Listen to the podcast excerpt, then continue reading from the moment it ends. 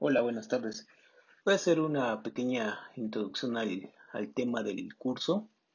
los estudios globales y la complejidad para este semestre 2022. Eh, los estudios globales son una rama de estudios de las relaciones internacionales que consta sobre los análisis sobre temas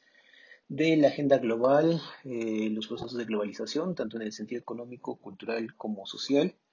eh, muchos de los esfuerzos que se hacen a través de estos estudios tienen que ver con configurar las formas de los procesos que se dan en el, en el planeta sobre temas que son centrales o eh, estructurales con respecto de eh, las múltiples regiones del planeta. Entonces, los estudios globales tratan de incidir con marcos teóricos, conceptos, herramientas conceptuales, toda una gama de dispositivos conceptuales y de argumentos que tratan de desentrañar las relaciones que existen en los diferentes escenarios eh, internacionales sobre eh, las cuestiones eh, políticas, las cuestiones sociales, las cuestiones culturales, las cuestiones ecológicas que constan y que configuran los problemas de la actualidad. Muchos se definen en agendas políticas que diversos actores internacionales, incluyendo a las corporaciones, tratan con asiduidad o en relación a ciertas condiciones de las lógicas internas a los estados de una manera más o menos recurrente. Existe en este proceso, pues,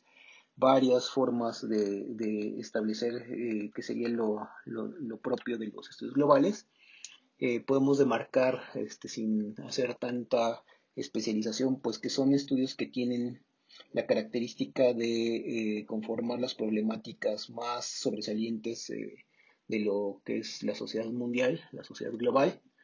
este, y por ello mismo se recurre a tratar de desentrañar como la complejidad de los, de los mismos para establecer este, rutas críticas que permitan a los países comprender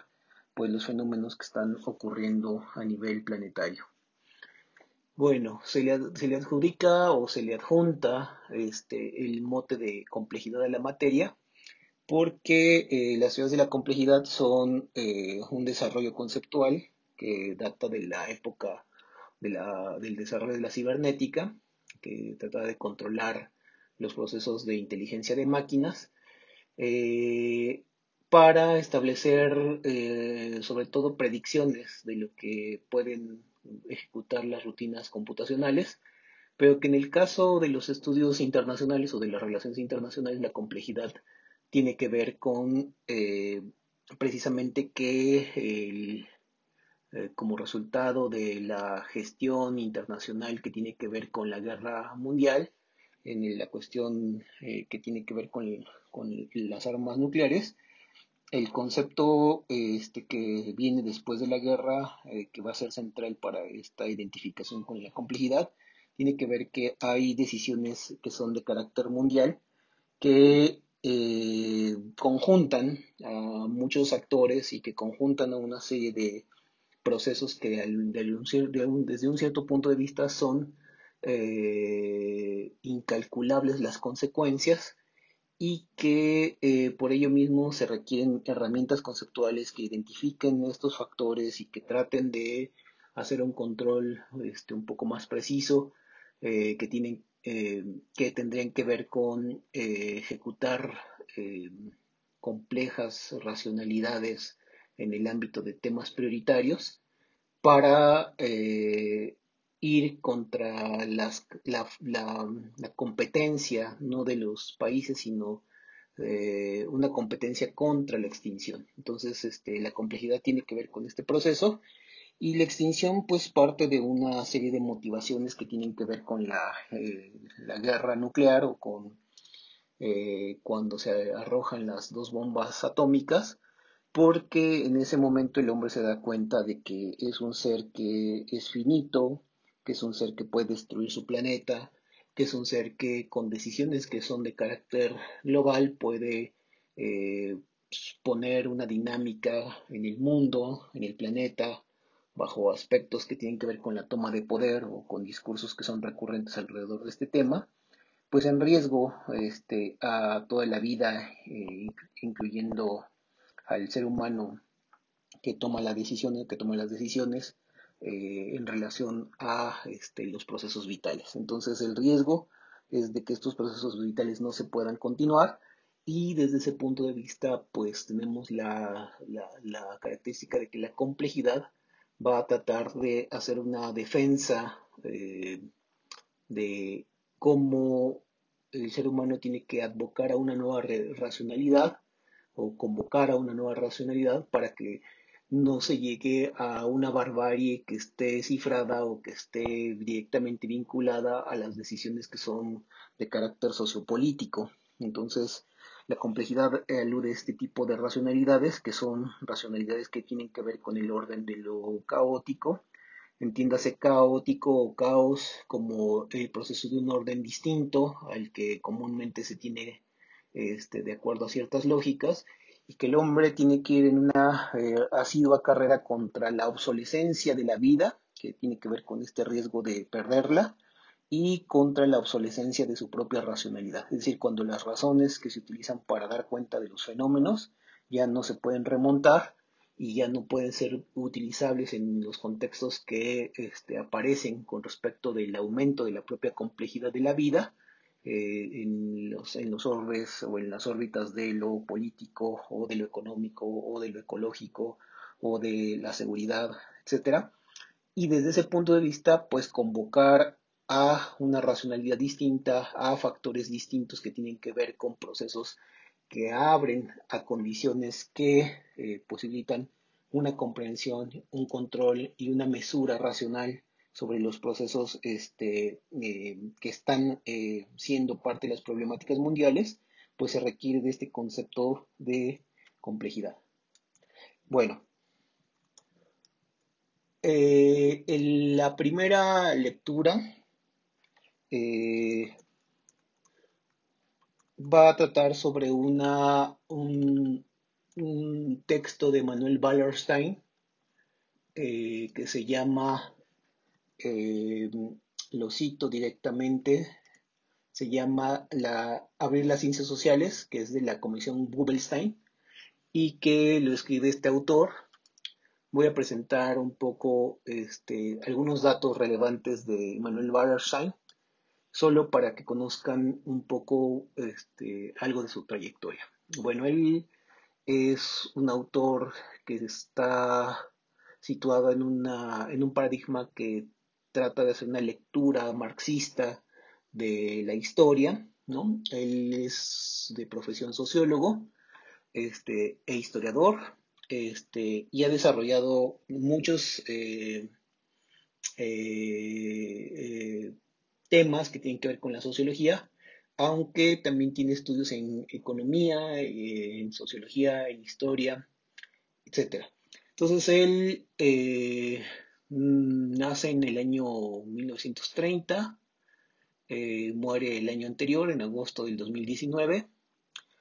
y él eh, trabaja temas que tienen que ver eh, con las lecturas que hace el otro autor muy reconocido que es Fernand Brodel sobre los estudios económicos, los sistemas históricos y de civilización. tiene también este, un concepto central que es el del sistema mundo. Este, y Wallerstein eh, tiene este libro, que es el de la Comisión Gubelkian, perdón, este, que reflexiona sobre el presente y el futuro de las ciencias sociales y en él pues nos presenta este pues diferentes versiones sobre cómo este, pensar esta realidad de las ciencias sociales como un ente que eh, tiene que alcanzar una racionalidad eh, compleja que está alrededor de este concepto del sistema mundo, que es una conciencia un poco ampliada de los diferentes procesos históricos que están vigentes eh, en el año en que lo escribe, que es 1994, y entonces este, él eh, tiene, a, tiene a trabajar a bien en este texto de ese modo. Bueno,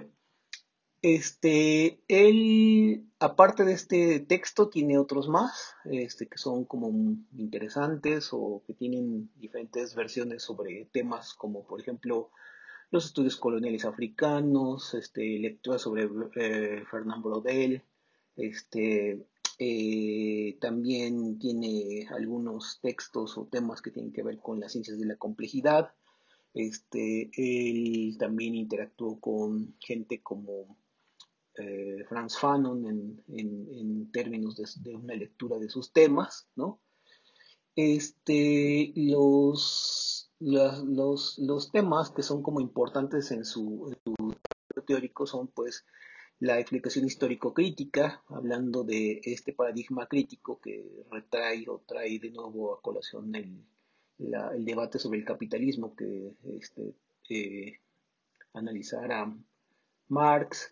este, también eh, los procesos históricos este, que tienen que ver con eh, los hechos de coyuntura, que son los que tienen que ver con ciclos este, que van como de 10 a 15 años, ¿no? Como tal,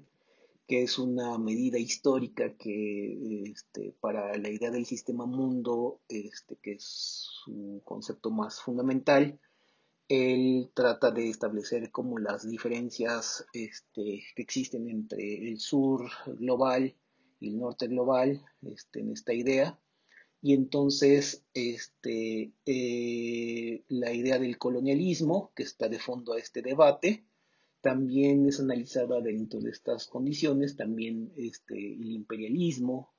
este, y eh, analiza cómo hay una geocultura este, que tiene que ver con la geografía política de estos eh, actores eh, en las regiones internacionales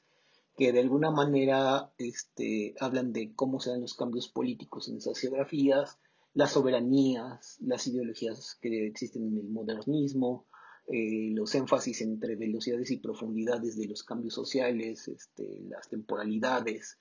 etcétera, que este, dan cuenta de pues, temas como esto de cómo se da el cambio social en el eh, sistema mundial, este, eh, la economía mundo, que es otro tema que está de fondo, que tiene que ver con cómo en la historia del siglo XV y XVI en el Imperio Español, este, pues se dan características que dan realidad a una economía que, se distiende hasta llegar al capitalismo actual y como la noción de imperio que está involucrada en este tipo de condiciones da lugar a la formación del Estado Nacional y de las fronteras entre imperios y ciudades-estado que eh, poco a poco van eh, dando cuenta de una unidad política jurídica este, que es propia de un territorio hasta la unidad política jurídicamente definida que condiciona las relaciones entre estados vecinos o entre regiones económicas y que esto da cuenta de cómo eh, fenómenos como la, la creación del Estado moderno o la Revolución Francesa van dando pie a entender este, la actualidad del capitalismo y la actualidad de la, economía neoliberal como eh, agentes de este proceso que han tenido un activismo importante y que han llevado a dinámicas que tienen que ver con crisis globales, con este, la comparación de las sociedades nacionales, con condiciones de raza, nación, eh, con lucha de clases a nivel este, Estado-nación o a nivel de este, global, ¿no? Entonces, este, muchas condiciones van dando pie a este tipo de, de, argumentaciones y en este texto que vamos a revisar en la clase nos habla de una ciencia social, que es una empresa moderna, que data del siglo XVI, que racionaliza la construcción del mundo moderno en términos de un conocimiento secular sistemático que tiene una validación empírica y que eh, de alguna manera este, nos habla de cómo las, la, formación de las teorías eh, van acorde a un orden natural de la vida social que este, pues organiza y racionaliza cómo se dan los cambios sociales en términos de las teorías y alude a cómo se construyen las soberanías y el poder de acuerdo a las condiciones teóricas que las ciencias sociales desarrollan.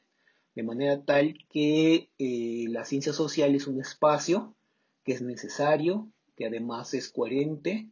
eh, que además organiza una base estable y, y más o menos exacta, que tiene que ver con cómo las ciencias sociales que ha construido Europa y Estados Unidos durante esos siglos, el 16, el 17, el 18, el 19, configuran eh, lo culturalmente triunfante de estas condiciones de realidad que han dado cuenta de múltiples fenómenos y que este, se trata de una tecnología que corresponde a una ciencia superior y una visión del mundo que va en ese mismo este, sentido. Entonces, el texto en sí este, eh,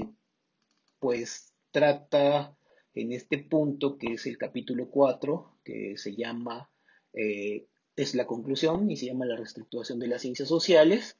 eh, nos va a narrar Wallerstein en este texto cómo piensa él esto que acabo de mencionar sobre las ciencias sociales pero le va a dar eh, un, matiz este, importante. Él va a decirle a la comisión Gubelkian este, cómo la formación de la ciencia social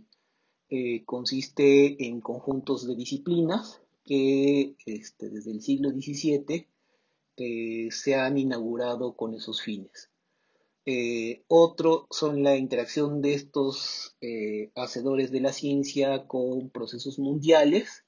que plantean cuestiones acerca de la división del trabajo intelectual,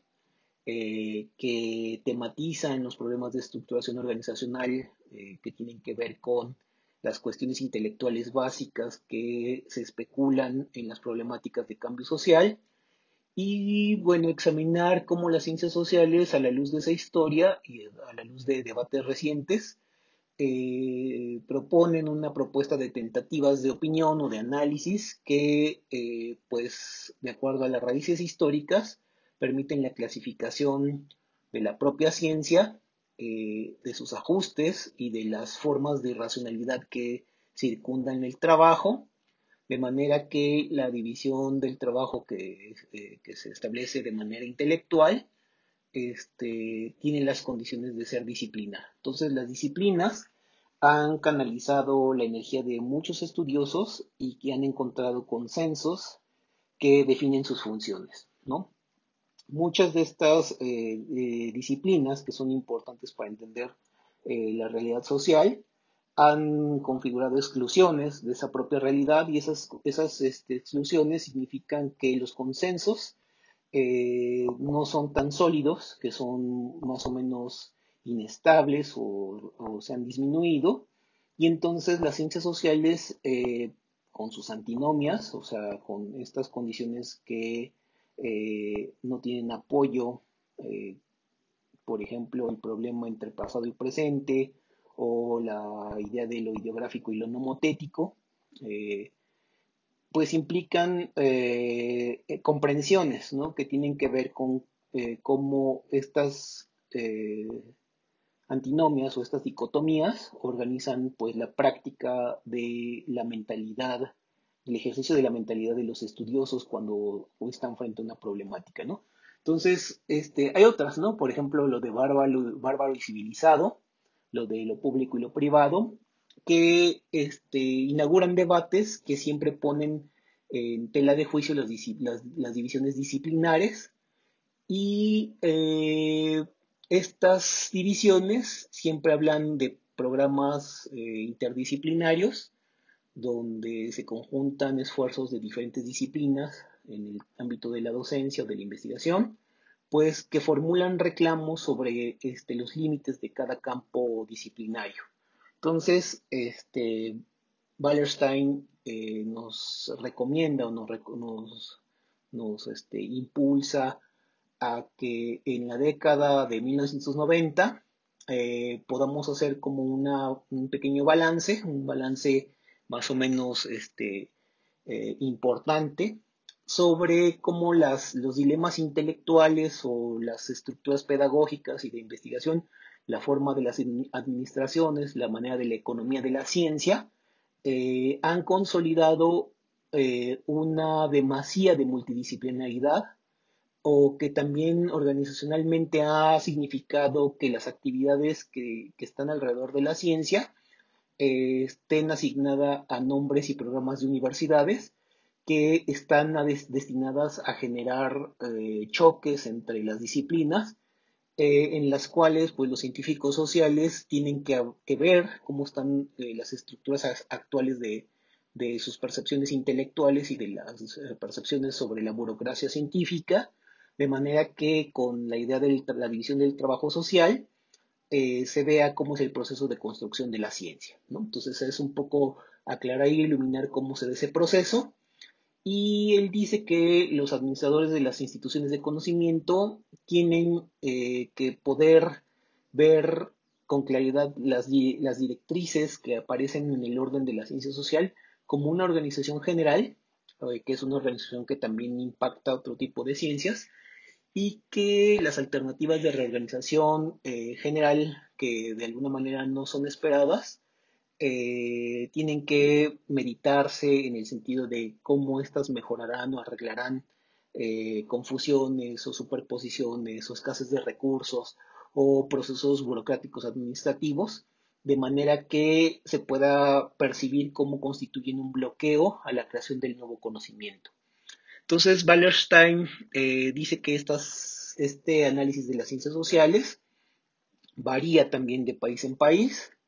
y de institución en institución, por lo cual la cohesión o el grado de cohesión, la flexibilidad interna de las disciplinas en estos contextos va a variar eh, en todo el mundo, ¿no? Este, de tal manera que podemos percibir que también el cambio, ese cambio que, exige con esta autoconciencia de cómo se estructura la ciencia, pues no es, no es uniforme, tampoco este, la presión de acuerdo de este de cambio varía de acuerdo con las perspectivas teóricas de los científicos ni de los científicos sociales, sino que es, digámoslo así, una lucha de grupos, grupos científicos que tienen más o menos eh, actividades y preocupaciones con respecto de las burocracias estatales, de las instituciones de gobierno, y cómo esas, esas comunidades de científicos sociales eh, tienen una situación política nacional o universitaria o de las dos, que afectan intereses y que están en un grado de favorecer o oponerse a una reclasificación o reorganización administrativa de la, de la propia ciencia, y más aún de la reorganización de las disciplinas. Entonces, Wallerstein dice que recomienda la flexibilidad y eh,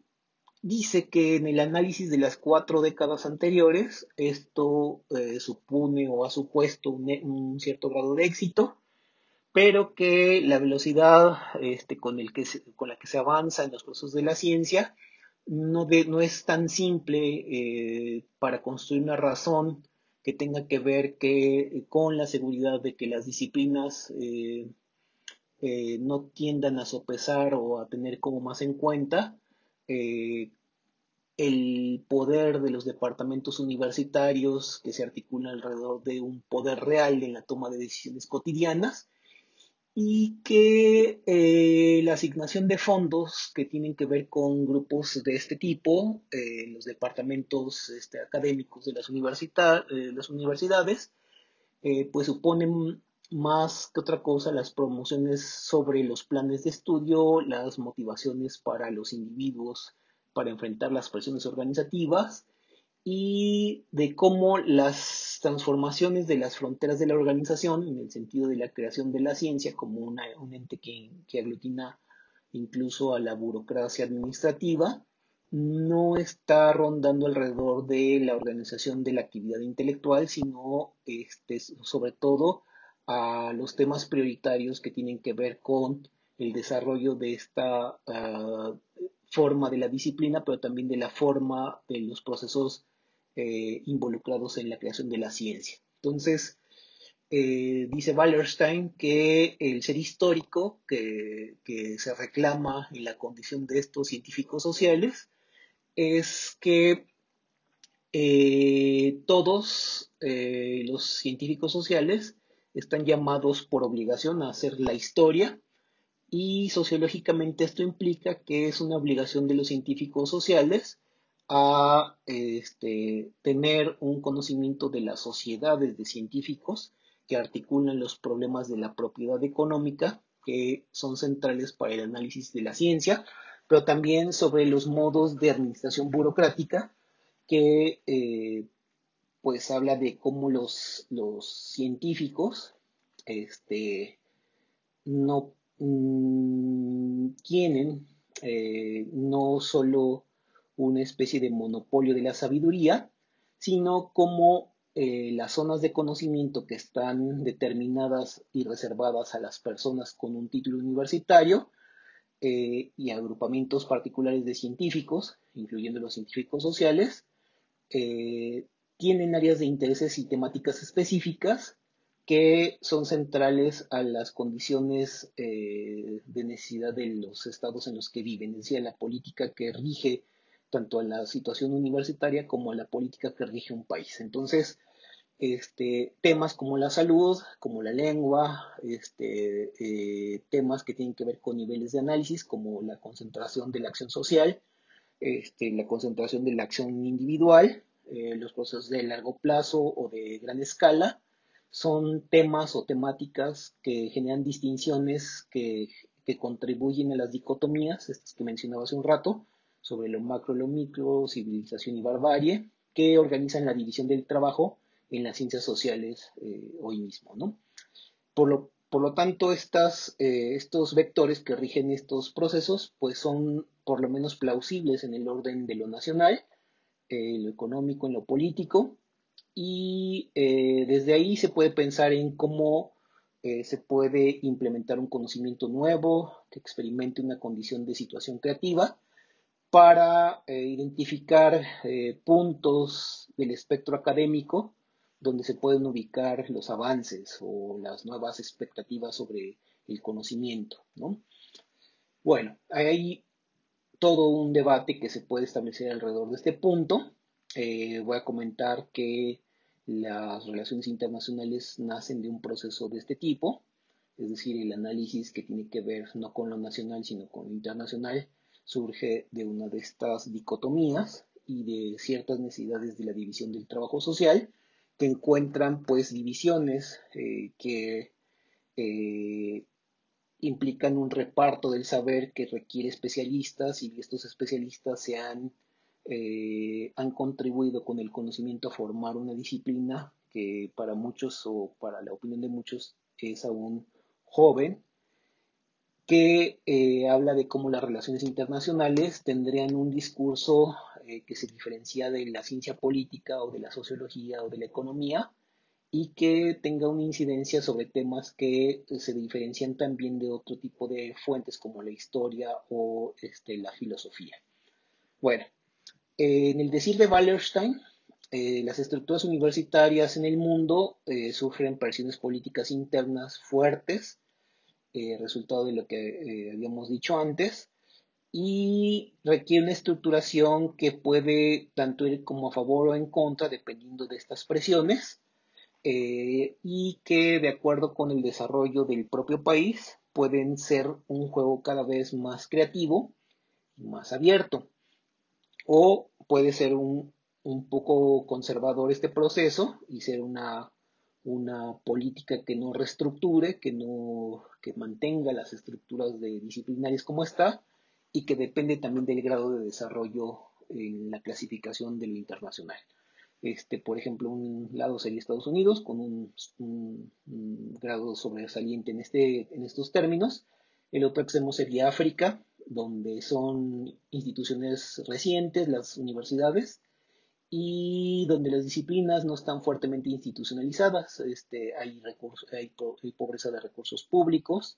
este, la comunidad de las ciencias este, tiene que innovar porque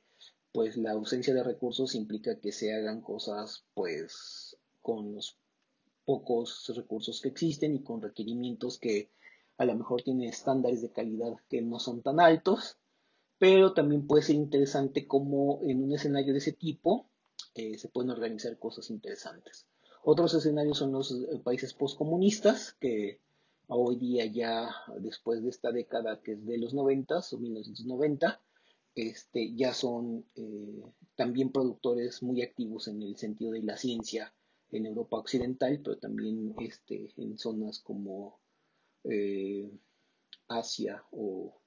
u otras regiones, ¿no? este, con, con estas características. Entonces, las estructuras universitarias de países como Estados Unidos son diversas, múltiples, descentralizadas, eh, sus problemas son multiculturales, son estudios científicos que son objeto de debate político público, también eh, tienen presencia en los medios, son desarrollos que ocurren en la ciencia que este, están impregnados del remolino político, que motivan a los científicos sociales a ser personas activas que se enfrentan a problemas, que eh, consideran las políticas pasajeras y apasionadas como eh, un proceso cuyas consecuencias deben de ser mm, consideradas, ponderadas, etcétera, y que son, por ejemplo, las motivaciones electorales o temas de actualidad. No sé, hoy día puede ser esto de los virus o, las pandemias, etcétera. Entonces, este, eh, países como Estados Unidos, este, dice Wallerstein, tienen historias de experimentación estructural en los sistemas universitarios, donde se inventan eh, procesos que tienen que ver con la eh, comprensión de la actualidad eh, hay innovaciones que se asientan en las estructuras ya existentes, que tienen que ver, por ejemplo, con la invención de escuelas de posgrados o los seminarios o los sistemas de materias de libre elección de los, de los estudiantes, todos datando del siglo XIX, donde los estudiantes pueden inventar su propia carrera con sus materias seleccionadas y que al final de cuentas pues este, tienen un grado de conocimiento de expertos en cierta clase de conocimientos que ellos han colectado de acuerdo a un currículum que ellos este, establecen. Entonces, bueno, también hay consejos de investigación, en ciencias sociales es también este, pertinente decir. Eh, son eh, cursos que tienen que ver, digo, son eh, creadores de cursos, estos consejos de investigación, que tienen que ver con la invención de estudios de un área ¿no? Por ejemplo, los de, que aparecen después de la Segunda Guerra Mundial, que hablan de estudios de mujeres o problemas étnicos, ¿no? Como en los 70 este, donde se toma un análisis que no tiene la necesidad de hacer un planteo sobre una, una toma de posición, sino para características propiamente descriptivas, donde el sistema universitario estadounidense experimenta el conocimiento de estos temas que son no centrales y que aporta a la ciencia social estadounidense eh, soluciones creativas para problemas organizacionales reales, como eh, lo que es la economía y la mujer, o el feminismo, o este, los estudios culturales, y que pues este, son formas de la ambición este, creativa de, de, la ciencia en este, en este país hay países postcomunistas que también tienen estructuras que se han desmantelado, estructuras este, eh, anteriores o, que son de larga tradición que se desmantelan. Eh, las categorías universitarias se abandonan, este, las presiones financieras hacen que muchos estudiosos este, vayan a continuar un trabajos a nivel internacional y bajo esta expectativa del, del salir al extranjero hay espacios para la experimentación donde hay riesgos de que las universidades eh, adopten estructuras que están vigentes en otros escenarios eh, del concurso internacional y que representan un futuro distinto para el pasado inmediato que reconoce pues dificultades que están anclados en sistemas eh, universitarios que tienen una condición de ser universidades de Estado, universidades que tienen una línea política que está vigilada por el Estado y que se transforman a una línea política que está abierta a, los requisitos del conocimiento. Es decir, este, ya no son supeditadas a la decisión política del gobierno. Bueno, otro tipo de cosas pues ha sido eh, lo que ocurre en, en Europa, ¿no? Este, por ejemplo, Alemania con sus departamentos de etnología o la antropología histórica, la antropología que tiene que ver con las cuestiones de mentalidades culturales, la antropología social, que este, o la, antropología física, que es una, ah, un, poco eh, multidisciplinar, pero también es una conexión con la antropología y la biología. Entonces, la comunidad europea en ese contexto favorece el vínculo con universidades por programas de intercambio, por proyectos de estímulo, eh, por proyectos paneuropeos que hablan de una unidad eh, del continental y regional que pues da soluciones que establecen pues parámetros de actividades científicas que ofrezcan respuestas a problemas eh, regionales que tienen relación con un universalismo y un particularismo en la medida de la geografía europea y que tienen la oportunidad de reestructurar sus ciencias sociales en términos de transformar las estructuras de organización. En África, experimentar son, significa que este, las formas alternativas de estudio enfoquen eh, o reflejen enfoques disciplinarios que tienen que ver con otras regiones del mundo. Entonces la investigación eh, gira alrededor de la evolución socioeconómica, también de los métodos de investigación novedosos que están abiertos para incluir nuevos conocimientos, el estímulo de estudios transversalmente que cortan la división entre las ciencias sociales y las naturales. También hay este, un interés por el mundo no occidental, este, que es también, son, ellos forman parte de ese mundo no occidental. El dilema de los recursos limitados este, también les implica que las disciplinas sociales tengan una institucionalización que va progresivamente dándose y este, pues la creación de, de estructuras de investigación y de docencia que son internacionales, como por ejemplo en América Latina Flaxo, ¿no? que opera con eh, instituciones de distintos países como un mecanismo institucional para universitario eh, que no comparte categorías de conocimiento eh, tradicional. Entonces, mucho de lo que se emprende de manera alternativa también tiene estas cuestiones de unir la experiencia de las ciencias sociales y de las ciencias naturales con límites disciplinarios y que son fuertes, fuentes de ideas para los funcionarios gubernamentales, que ya no son los que imponen la línea editorial de la ciencia, sino son gente que está preocupada, los científicos sociales, de ofrecer herramientas que puedan apoyar el proceso del desarrollo de los países este, los que, en los que está situada la investigación. Entonces, este, hay muchos ejemplos que tienen que ver con cómo hay marcos distintos de agrupamientos de conocimientos alternativos coherentes. Y eh, esta, esta, efervescencia este, le sirve a Wallerstein para, para pensar en una tendencia autoorganizadora que habla de cómo las situaciones relativamente caóticas implican apoyar tendencias autoorganizadoras similares fuera de los caminos aceptados del sistema universitario mundial y que los callejones intelectuales, eh, intelectuales que no tienen salida pues son relativamente eh, superados por condiciones de ciencia más abierta, de innovaciones intelectuales y, e institucionales y que hay un momento donde la estructura disciplinaria ya no opera bajo los mismos preceptos que era antes de los noventas, es decir, las estructuras rivales, las estructuras que antes eran este, antagónicas y que eran, este, estaban fortalecidas en su papel y que no cambiaban, hoy son, son alentadas para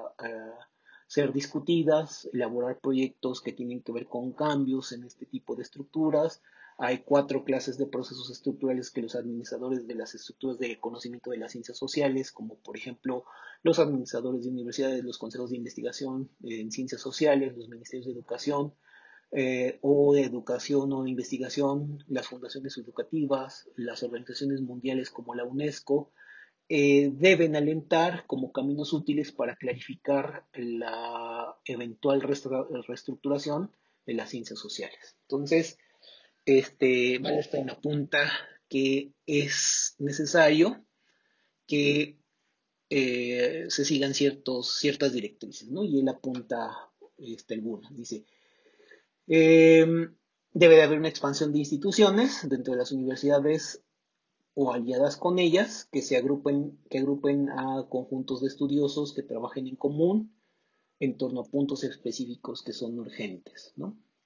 También debe de haber establecimiento de programas de investigación integrados dentro de estructuras universitarias que cortan transversalmente las líneas tradicionales con objetivos intelectuales concretos, con fondos para periodos limitados y que puedan eh, fortalecer los programas de investigación científica que tienen enfoques que en el presupuesto sean significativos, es decir, que sean vinculantes con las condiciones de problemas que son urgentes, eh, que también eh, sean vinculantes con una cierta creatividad y con un mecanismo que experimente eh, nuevas condiciones de creación del conocimiento. También debe de haber un nombramiento obligatorio de profesores, es decir, este, la planta docente, la planta de investigadores de base tiene que fortalecerse eh, no puede ser un departamento que de un departamento eh, universitario que tenga profesores que no estén contratados con una plaza este, de tiempo completo o de profesor eh, de base porque implica que haya pues una, una, capacidad operativa de la ciencia para no detener este, las actividades intelectuales y de investigación y de docencia que este, hacen legítimo que haya transformaciones y que hace legítimo que haya carreras que se siguen para trabajar en temas este, innovadores y que tienen que ver este, con estos, eh, estas necesidades de la ciencia. También un trabajo adjunto para estudiantes de posgrado. Eh, Wallerstein dice que los estudiantes de posgrado eh, son gente que puede trabajar para ah, los profesores de departamentos de investigación y este, este trabajo adjunto tiene que generar carreras este, que eh, al prepararse en el doctorado o en cierta disciplina que tomen un número de cursos puedan hacerse recomendaciones de compromiso financiero que implican que ellos tengan un trabajo después este, de que terminen sus estudios. De, manera tal que es vinculante el carácter de necesidad de la ciencia social con estos requisitos. Bueno, en esta sesión también vamos a hablar este, de otro autor este, que tenemos también en, la agenda de lecturas, que es el, filósofo mexicano Manuel de Landa. Eh, sigo a presentarles este, eh, su biografía que este, seguramente les, les hará mucho sentido con, con respecto de esto. Bueno, antes de eso haré un comentario. Wallerstein lo tomamos como una lectura en este curso porque él nos recuerda cómo la ciencia depende de una necesidad de creatividad, de innovación, este, que tiene que ver con una apertura hacia conocimiento que no está situado en estructuras clásicas o, de demandas de otros sistemas de la sociedad, como puede ser el político, que no se hace por hechura, que tiene que ver con la creatividad del científico, que tiene que ver con la capacidad de explorar campos de conocimiento que están abiertos y que son tendencias que están en el concurso internacional sobre el avance de la ciencia. Mucha de la ciencia tiene ese carácter internacional de suyo. El debate de los investigadores con respecto de las temáticas que investigan son sobre la injerencia de su conocimiento en relación al desarrollo de las, de las mismas ciencias o del mismo conocimiento en otras regiones. Y tienen que ver con mecanismos de cooperación. Entonces, no, no descubren lo mismo dos veces. Se trata de cómo, sobre el conocimiento que ya está dado, se hacen aportaciones originales que tienen que ver con conocimientos novedosos sobre las temáticas que se están trabajando. Y en ese contexto, los investigadores de la universidad, este, eh, en el sentido más claro de la palabra, trabajan para establecer directrices que tienen un impacto en temas este, estratégicos sobre todo en las relaciones internacionales. Entonces, en las relaciones internacionales tenemos un equipo de trabajo, un equipo de investigadores, un equipo de profesores que tratan de llegar a sus salones y a sus este, libros que producen y a sus investigaciones originales eh, un debate que está abierto a las condiciones del, discurso científico internacional y que no, eh, no tendrían como problema con remontar estructuras burocráticas, eso es hipotéticamente hablando, aunque hay problemas que son de orden financiero o de otro tipo de órdenes, también ideológicas, pero que están en la misma condición de apertura sobre cómo la ciencia debe de desarrollar productos que son que están abiertos a la multidisciplinaridad, que están abiertos a eh, trabajar con muchos investigadores que están trabajando en temas que son paralelos a, este, a un mismo tema y que tratan de dar un conocimiento dinámico y nuevo. Eh, lo digo por una razón cuando hablamos de complejidad, uno a lo mejor empieza a pensar, no sé, en la información, en matemáticas, este, no sé, en, ciencias naturales, pero lo que en realidad este, estamos hablando, que estamos este, condicionando,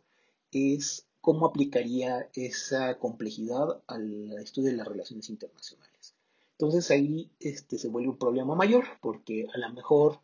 Sí se ha trabajado en esta área de las ciencias exactas, sí se ha trabajado en esta área de las, de las ingenierías, sí se ha trabajado en el carácter eh, conceptual desde la cibernética, pero no se ha trabajado en cómo opera en las relaciones internacionales. Entonces, este, este recurso que nos da Wallerstein nos permite pensar y meditar cómo los estudios globales en su relación con la complejidad implican un marco y una posición que trasciende otro tipo de paradigmas que están vinculados a las relaciones internacionales, como el realismo, el neorrealismo, el marxismo, bueno, aunque Wallerstein toque ese tema, pero que cuando hablamos de ciencia de frontera, la complejidad es un paradigma muy reciente, de los 80s o 90s para acá, y que ha tomado una lectura que incluso es capaz de dialogar con gente como Wallerstein, que tiene una posición filosófica marxista, teoría crítica, y que eh, a lo largo de este curso vamos a encontrar explicaciones o vamos a encontrar eh, dinámicas que permiten entender cómo estos, estas reflexiones de Wallerstein se van concatenando con necesidades de los propios conceptos que vamos a revisar y vamos a ver cómo la flexibilidad del pensamiento, que a lo mejor eh, algunos de ustedes ya tienen por costumbre pensarlos con paradigmas que están antes del de la complejidad, se van a abrir y van a permitirles hacer un trabajo un poquito más avanzado con respecto de las otras eh, posiciones y de los otros paradigmas, con respecto de esta temática que es la sociedad global, la sociedad, este, digo, los estudios globales, y sus problemáticas de la sociedad global. Entonces, este, en ese sentido, esta lectura. Bueno, la segunda lectura es sobre Manuel de Landa y esta lectura se llama, déjenme encontrar el, título exacto, se llama, se llama eh, Teoría de los ensamblajes y complejidad social. Es el título del libro y es la introducción y el capítulo 1. Estos son los, requerimientos. Aquí una anotación antes de que empecemos. Este texto, más que ser un texto sobre relaciones internacionales, es un texto metodológico. Y este texto metodológico es la propuesta precisamente de los ensamblajes eh, y su relación con la complejidad social, porque es una aplicación de esta idea de los ensamblajes, que es una filosofía que viene de Gilles Deleuze, el filósofo francés, que después también vamos a presentar un poco su biografía, y cómo este, este, este, filósofo mexicano hace una propuesta de qué es el ensamblaje y la complejidad y sus relaciones con la complejidad social, que tiene mucho sentido para la filosofía, pero que también tiene mucho sentido para nosotros en las, en las relaciones internacionales. Entonces, presento a Manuel de Landa. Pues Manuel de Landa nace en 1952 en la Ciudad de México, él es escritor y artista, también filósofo. Vive en Nueva York. Tiene obras multidisciplinares que tocan estos tres ámbitos de trabajo. Eh, y es un personaje multifacético con una obra multidisciplinaria. Él ha escrito cosas que tienen que ver con las dinámicas no lineales, las teorías de la organización, la vida inteligente, la vida inteligente, la inteligencia artificial, la teoría del caos, la arquitectura, la historia de la ciencia. Entonces, él este, es profesor actualmente de la Escuela de Columbia en Nueva York. Este, también es titular de la cátedra Gildeles en la Escuela eh, de Graduados Europea de Suiza. Y este, él trabaja en el arte como director de cine, en programación también como, como arte con, el con la computadora este, en el campo de la cibernética y este, ha hecho exposiciones de sus cortos, también de sus este, instalaciones este, con, con, la computadora. Este, él en sus referentes sobre sus lecturas de las matemáticas y la filosofía toma como punto de referencia a Gilles Deleuze, a Michel Foucault, a Félix Guattari. Este, y hacia los 80 mediados, por ahí del 85-86, escribe este, un libro sobre este, Ludwig Wittgenstein que se llama Wittgenstein en el cine. Este, un segundo libro a final de, la década de los 80 que se llama La guerra en la era de las máquinas inteligentes. Y eh, en 1997 publica una obra que todo el mundo reconoce en la actualidad que se llama Mil años de historia no lineal. Sus referentes eh, en cuanto a pensamiento, pues son el pensamiento de Deleuze, este, con una perspectiva materialista, donde él reinterpreta la filosofía deleuziana de los conceptos de Deleuze este, donde él afirma que la ciencia tiene o puede estar al servicio de la filosofía siempre que sea materialista. Este, para él la fenomenología no lleva más que especulaciones y entonces él dice que la conciencia de la materialidad tiene que ver con la morfogénesis, que tiene que ver con los orígenes de las formas y que estas, estos orígenes de la forma son la producción de estructuras estables surgidas de flujos materiales y que representan un concepto fundamental para comprender el materialismo. Una de estas cosas importantes de este materialismo es que para él eh, todas las formas son una especie de condición líquida. Se reinventan, se, autoorganizan, crean y cambian su forma de acuerdo con el tipo de estructura que las contiene y entonces él aplica esta idea a la teoría sobre la ética, la historia, el caos, la complejidad social y el arte. ¿no? Son sus, temas que, que, toca. Mucho de lo que él desarrolla tiene que ver con este, tres tipos de razonamientos, que son el, pensamiento poblacional, que toma de Darwin y Mendel, con el tema de la selección natural y la herencia genética, y pues Delanda pues dice que hay cuatro conceptos fundamentales en este pensamiento que tienen que ver con la población, los replicadores que son genes, memes, normas, patrones de comportamiento, eh, programas que obligan por obligación. Hay variables que son fluctuaciones, cambios de evolución, este, la heterogénesis de los procesos, este, las reproducciones este, en intraespecies, eh, y, hay filtros, ¿no? que son presiones de grupos como depredadores, parásitos o que son creadas por la cultura. Eh, este método que este, este, pensamiento poblacional es parte de un método que también Deleuze aplica, donde analiza los fenómenos o sistemas de cosas eh, en función de su funcionamiento, pero no de su comportamiento ni de sus orígenes. También está el pensamiento intensivo, que lo toma de la termodinámica, este, donde este, se trata de un pensamiento donde la energía es necesaria para el funcionamiento del todo, pero este, este pensamiento intensivo termodinámico va a generar una morfogénesis que crea los cuerpos biológicos por los intercambios de energía, también cuerpos no biológicos. Entonces, de Landa retoma eh, la distinción de la termodinámica entre las, extensivas y las intensivas,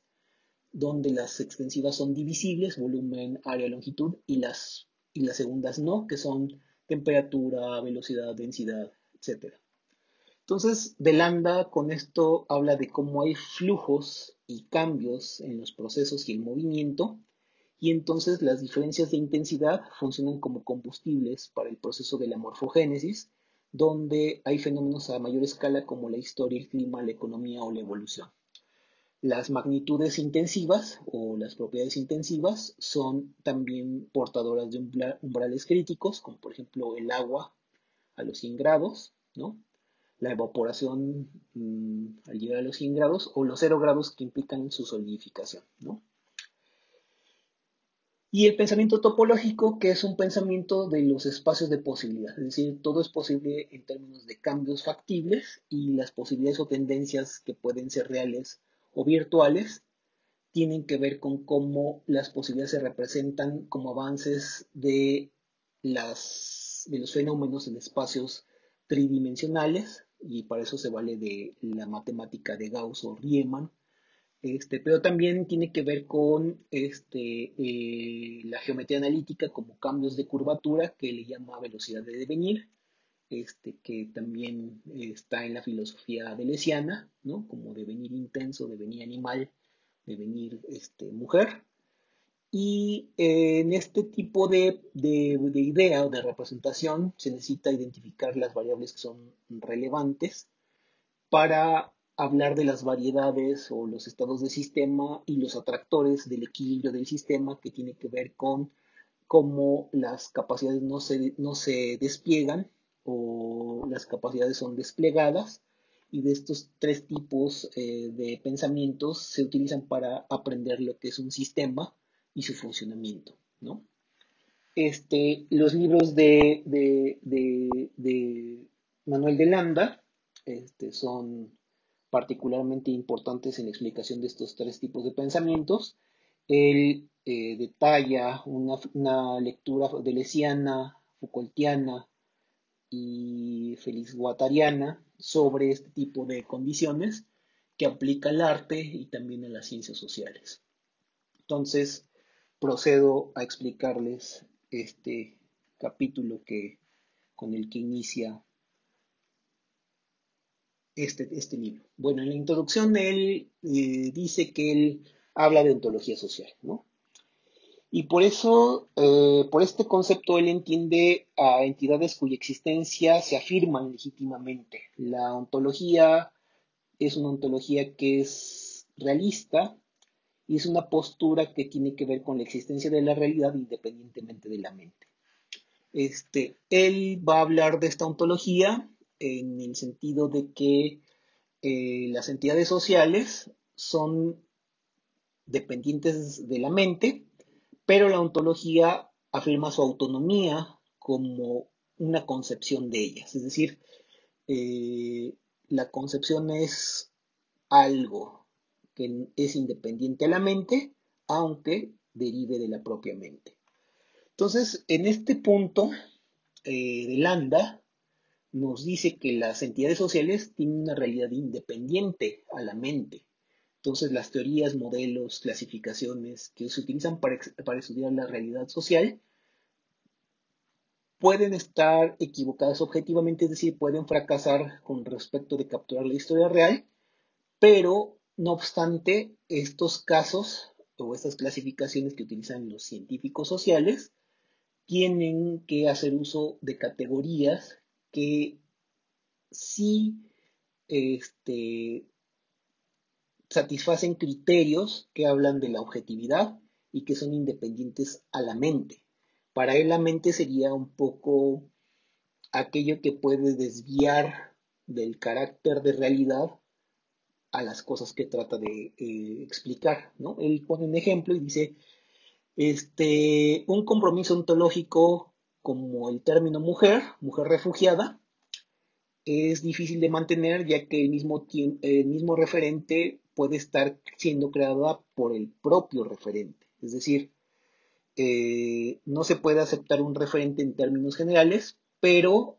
este, eso no le impide al realismo explicar que la mujer es refugiada eh, a partir de la propia conciencia del significado de que es una mujer refugiada. Entonces es, muy interesante por eso. Entonces, esta, esta, esta mujer refugiada es ante todo una organización institucional y este es de lo que él se basa para hablar de que no es una cuestión mental. Entonces es una persona que, responde a cortes, a servicios de inmigración, a puertos, aeropuertos, a centros de detención, a objetos y normas institucionales que son leyes, decisiones vinculantes de la corte, pasaportes, eh, que está ligada a prácticas que tienen que ver con el confinamiento, monitoreos, interrogatorios. Entonces, la mujer refugiada es un conjunto de instituciones, instituciones, normas institucionales y prácticas institucionales. Ahí, en ese punto, coincide con Michel Foucault. Él cuando habla de las palabras y las cosas, dice que no está hablando ni de palabras ni cosas, sino de objetos. Y el objeto es la relación entre las prácticas, que son prácticas institucionalizadas, las instituciones con sus normas y los procesos dentro de las organizaciones institucionales. Entonces, desde ahí ese referente Foucaultiano opera. Luego, eh, para la mujer refugiada se forma un contexto en el, cual en el cual tienen lugar sus interacciones con categorías y referentes y la ontología social entonces tiene que ver con que los términos generales den origen a la percepción misma de los científicos sociales, es decir, no pueden desligarse las prácticas ni las normas o objetos, ni las organizaciones institucionales del propio discurso de los científicos sociales. Entonces es un círculo virtuoso en el sentido de que las instituciones y las prácticas no son reducibles al significado, es decir, no pueden ser reducibles a una condición mental, sino son realidades de hecho, realidades que están ahí, y el discurso de ellas es una realidad de hecho también. Entonces, los niños hiperactivos son clasificados y reaccionan a una clasificación que los orienta como parte de una matriz institucional que, ejerce prácticas alrededor de estas clasificaciones. Entonces, la clasificación hiperactivo mm, tiene que ver con la interacción tanto del niño individualmente con relación a las instituciones y prácticas orientadas a clasificar a los niños de esta manera. Entonces, la solución realista que propone este, tiene que ver con que no se trata de construcciones sociales de las cosas, sino que es que se ensamblan partes y ahí empieza el proceso. Se ensamblan partes porque son discursos, por un lado, son prácticas institucionales, son normas institucionales y son eh, organizaciones institucionales. Entonces, es una especie de rompecabezas que se va, construyendo, por ejemplo, el niño, dentro de ese rompecabezas. Y entonces la ontología realista tiene que defender que este ensamblaje eh, el ensamblaje es un amplio rango de entidades que va de las personas a los estados-naciones,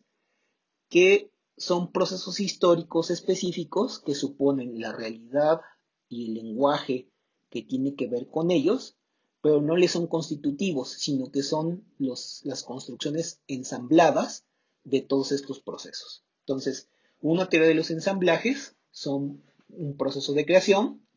y un proceso de estabilización histórica,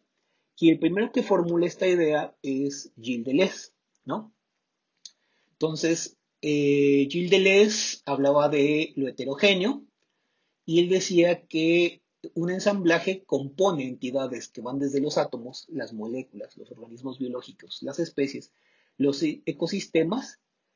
que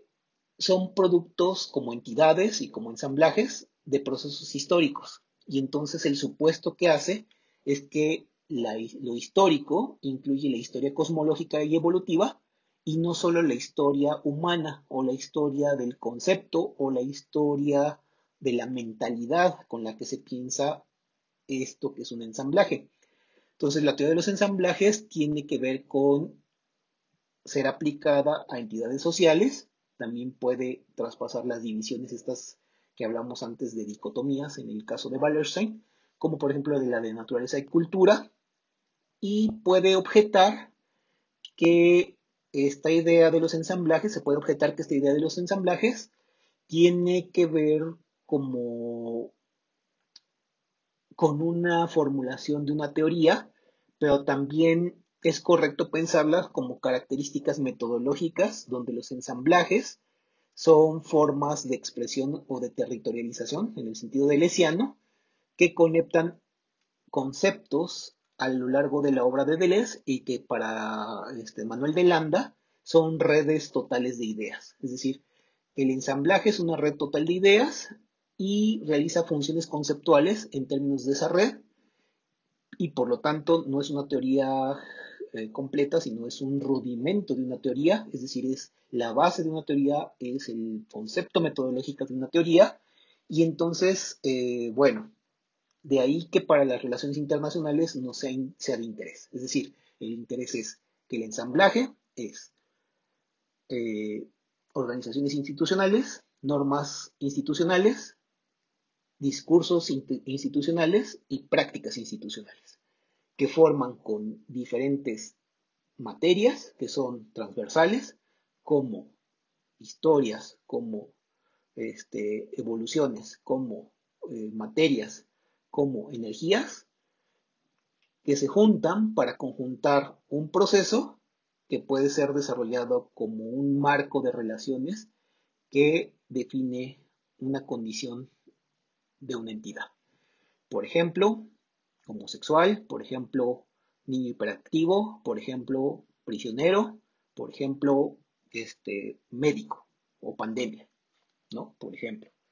Entonces, este, em, para decirlo de una manera más o menos obvia, este, para decirlo de una manera más o menos obvia,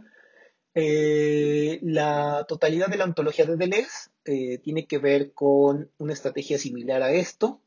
es decir, que los términos técnicos con los cuales se argumenta la ontología social de la cual está hablando Manuel de Landa, tiene que ver la necesidad de adentrarse en una hermenéutica para confiar en que esta teoría de los ensamblajes puede dar cuenta de síntesis de propiedades del todo que no son reducibles a la parte. Es decir, esto habla de una complejidad que las propiedades no son reducibles a las partes. También habla de rivalidades este, en, esos mismos en, esos mismos este, en esos mismos términos. En el caso de lo dialéctico, los ensamblajes no tienen propiedades sintéticas o emergentes. Eh, y por lo tanto no impide la posibilidad de un análisis, a diferencia de las totalidades orgánicas donde las partes de un, de un ensamblaje no forman un todo uniforme y continuo. Es decir, cuando uno habla de prisionero, no puede decir que este, eh, simplemente la síntesis es el no, ser, el no ser prisionero, sino que es un dispositivo. Y como dispositivo no es continuo ni uniforme, tiene sus formas y procedimientos que condicionan la realidad interna de lo que es ese, dispositivo, que en este caso el de ser prisionero, lleva un compromiso ontológico sobre la, existencia de ese objeto en la realidad. Entonces, bueno, eh, de Landa también va a hablar en este caso de que las características del individualismo metodológico eh, no son decisiones racionales llevadas a cabo por individuos aislados, sino que lejos de ser un agregado, un todo sin propiedades, que es, es, más que la suma de sus partes, solamente existe la relación entre estructura social, personas individuales, como productos de la sociedad, y que no niegan la existencia de personas individuales, pero asumen que una vez que han sido socializados por la familia, la escuela, o que han internalizado valores sociales como de clase o que tienen que ver con la afiliación a un orden social, estos tengan que sujetarse a praxis dentro de esa misma realidad social donde su carácter de agente es sustituido por el de las estructuras y que son subproductos de este nivel fundamental. Para los ensamblajes, el marco de las contribuciones de los autores, por ejemplo, de la sociología clásica como Weber o Goffman, eh, tienen que ver con que ellos eh, generan conexiones que se pueden elucidar entre sí, pero que para los ensamblajes las propiedades emergen de la interacción entre las partes. Es decir, son dispositivos, son formas de órdenes, son formas de disposiciones que modelan las, las entidades intermedias, que son redes interpersonales, organizaciones institucionales, este, ensamblajes de gente, movimientos de justicia, comunidades interconectadas, gobiernos centrales, organizaciones, eh, ciudades, redes de organizaciones urbanas, eh, componentes institucionales, desde los edificios, calles, conductos de energía, materia, que forman lo que es un Estado-nación, que también es un dispositivo que agrupa interacciones dentro de este tipo de elementos. Y entonces las ciudades y las regiones geográficas también son organizadas por este tipo de interacciones que son especificaciones de condiciones de diagramas y de flujos y de dispositivos que organizan la realidad de, ese modo. Entonces, una realidad como la ciudad de Nueva York no es igual a una realidad como la ciudad de México. Su ensamblaje compone de diferentes modos eh, el orden de lo que lo, lo, lo, constituye, ¿no? Este, y es bien interesante porque ahí eh, de Landa recurre a Spinoza y hablando de la composibilidad, y la composibilidad es la capacidad de componer algo, donde la composición de ese algo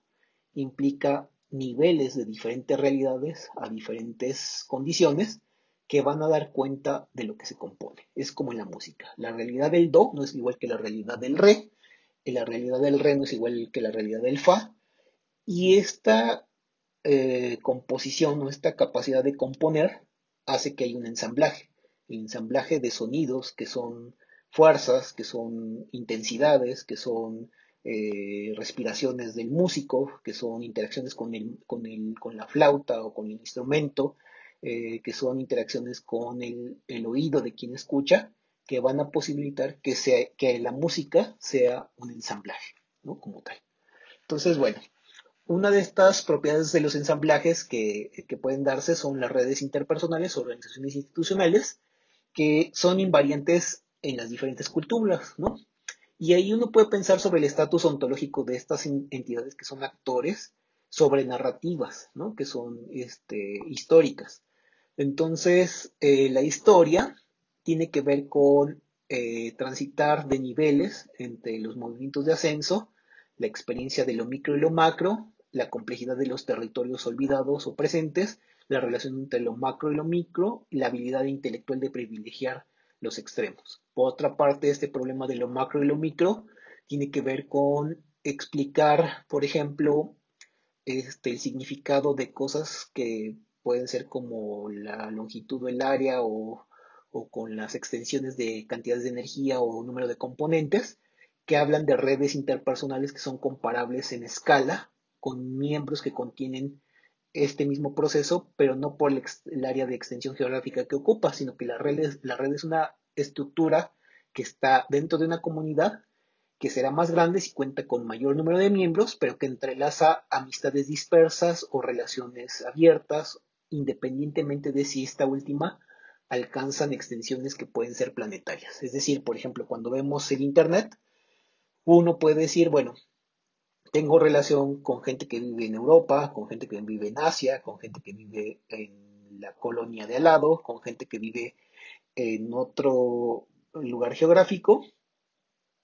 La gran escala tiene que ver con que ellos, en sus realidades particulares, eh, forman lazos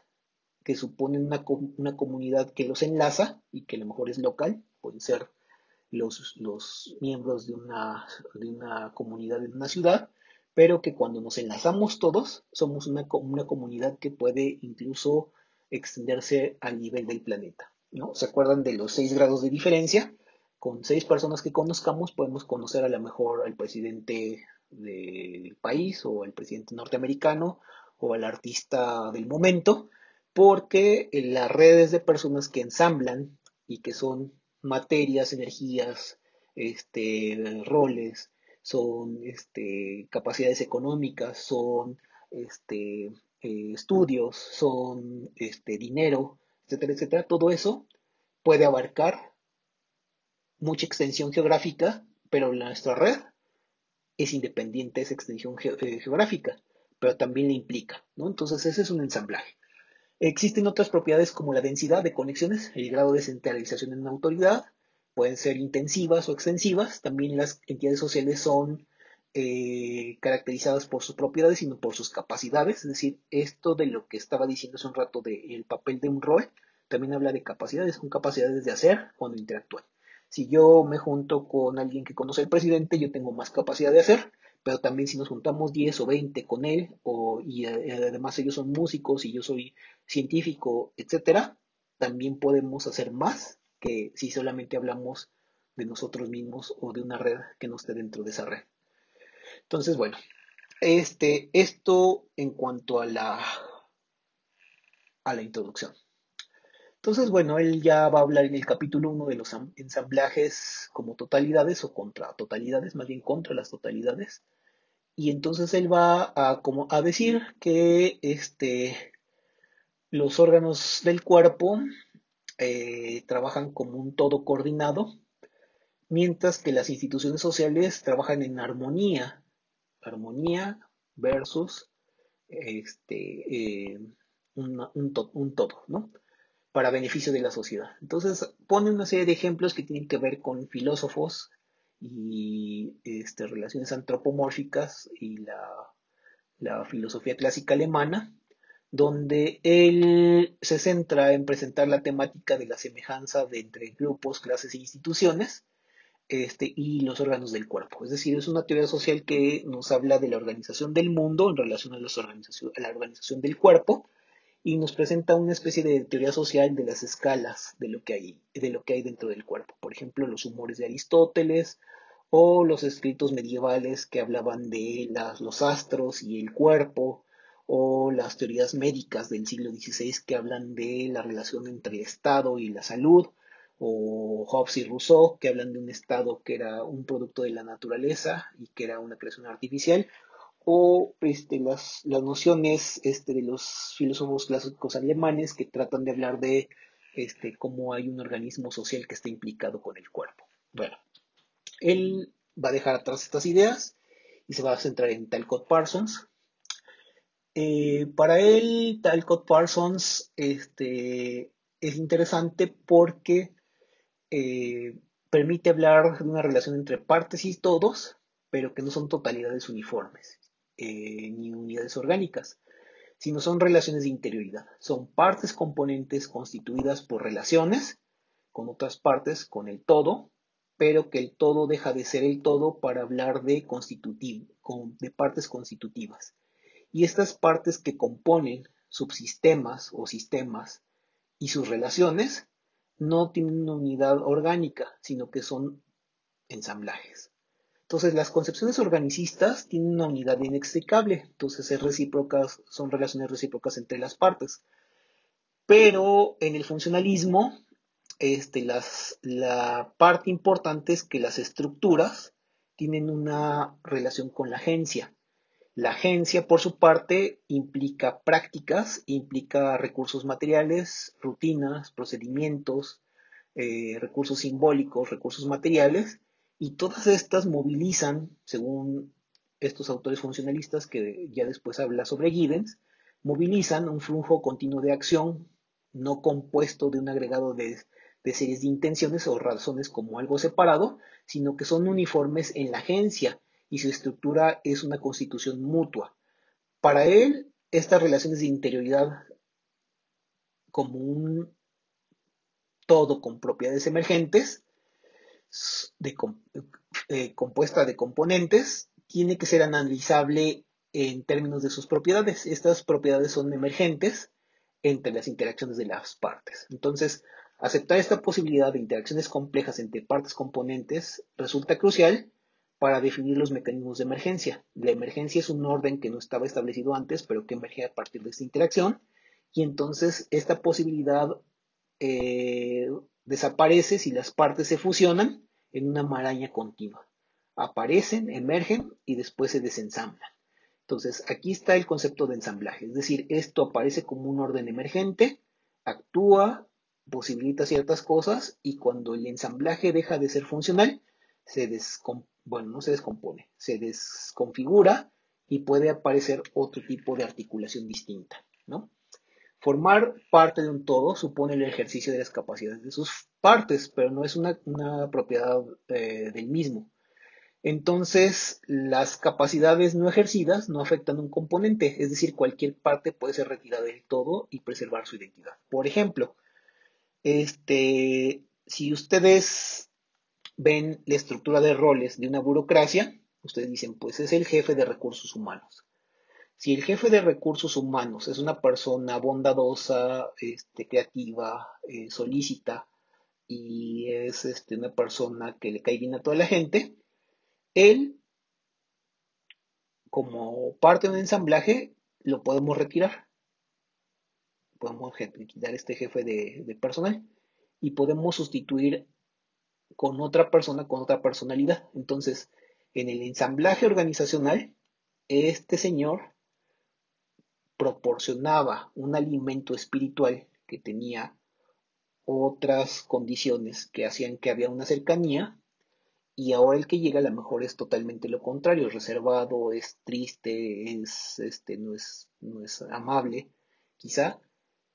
se preserva la identidad, pero el proceso interno del ensamblaje cuando él está operando se vuelve más tedioso, es, él funciona de otro modo. Y entonces, aunque la estructura no cambia,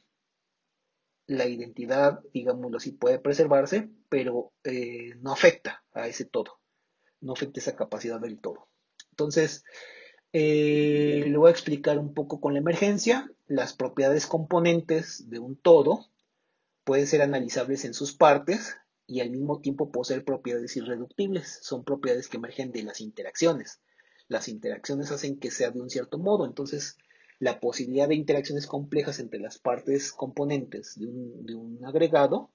es crucial para definir mecanismos de emergencia.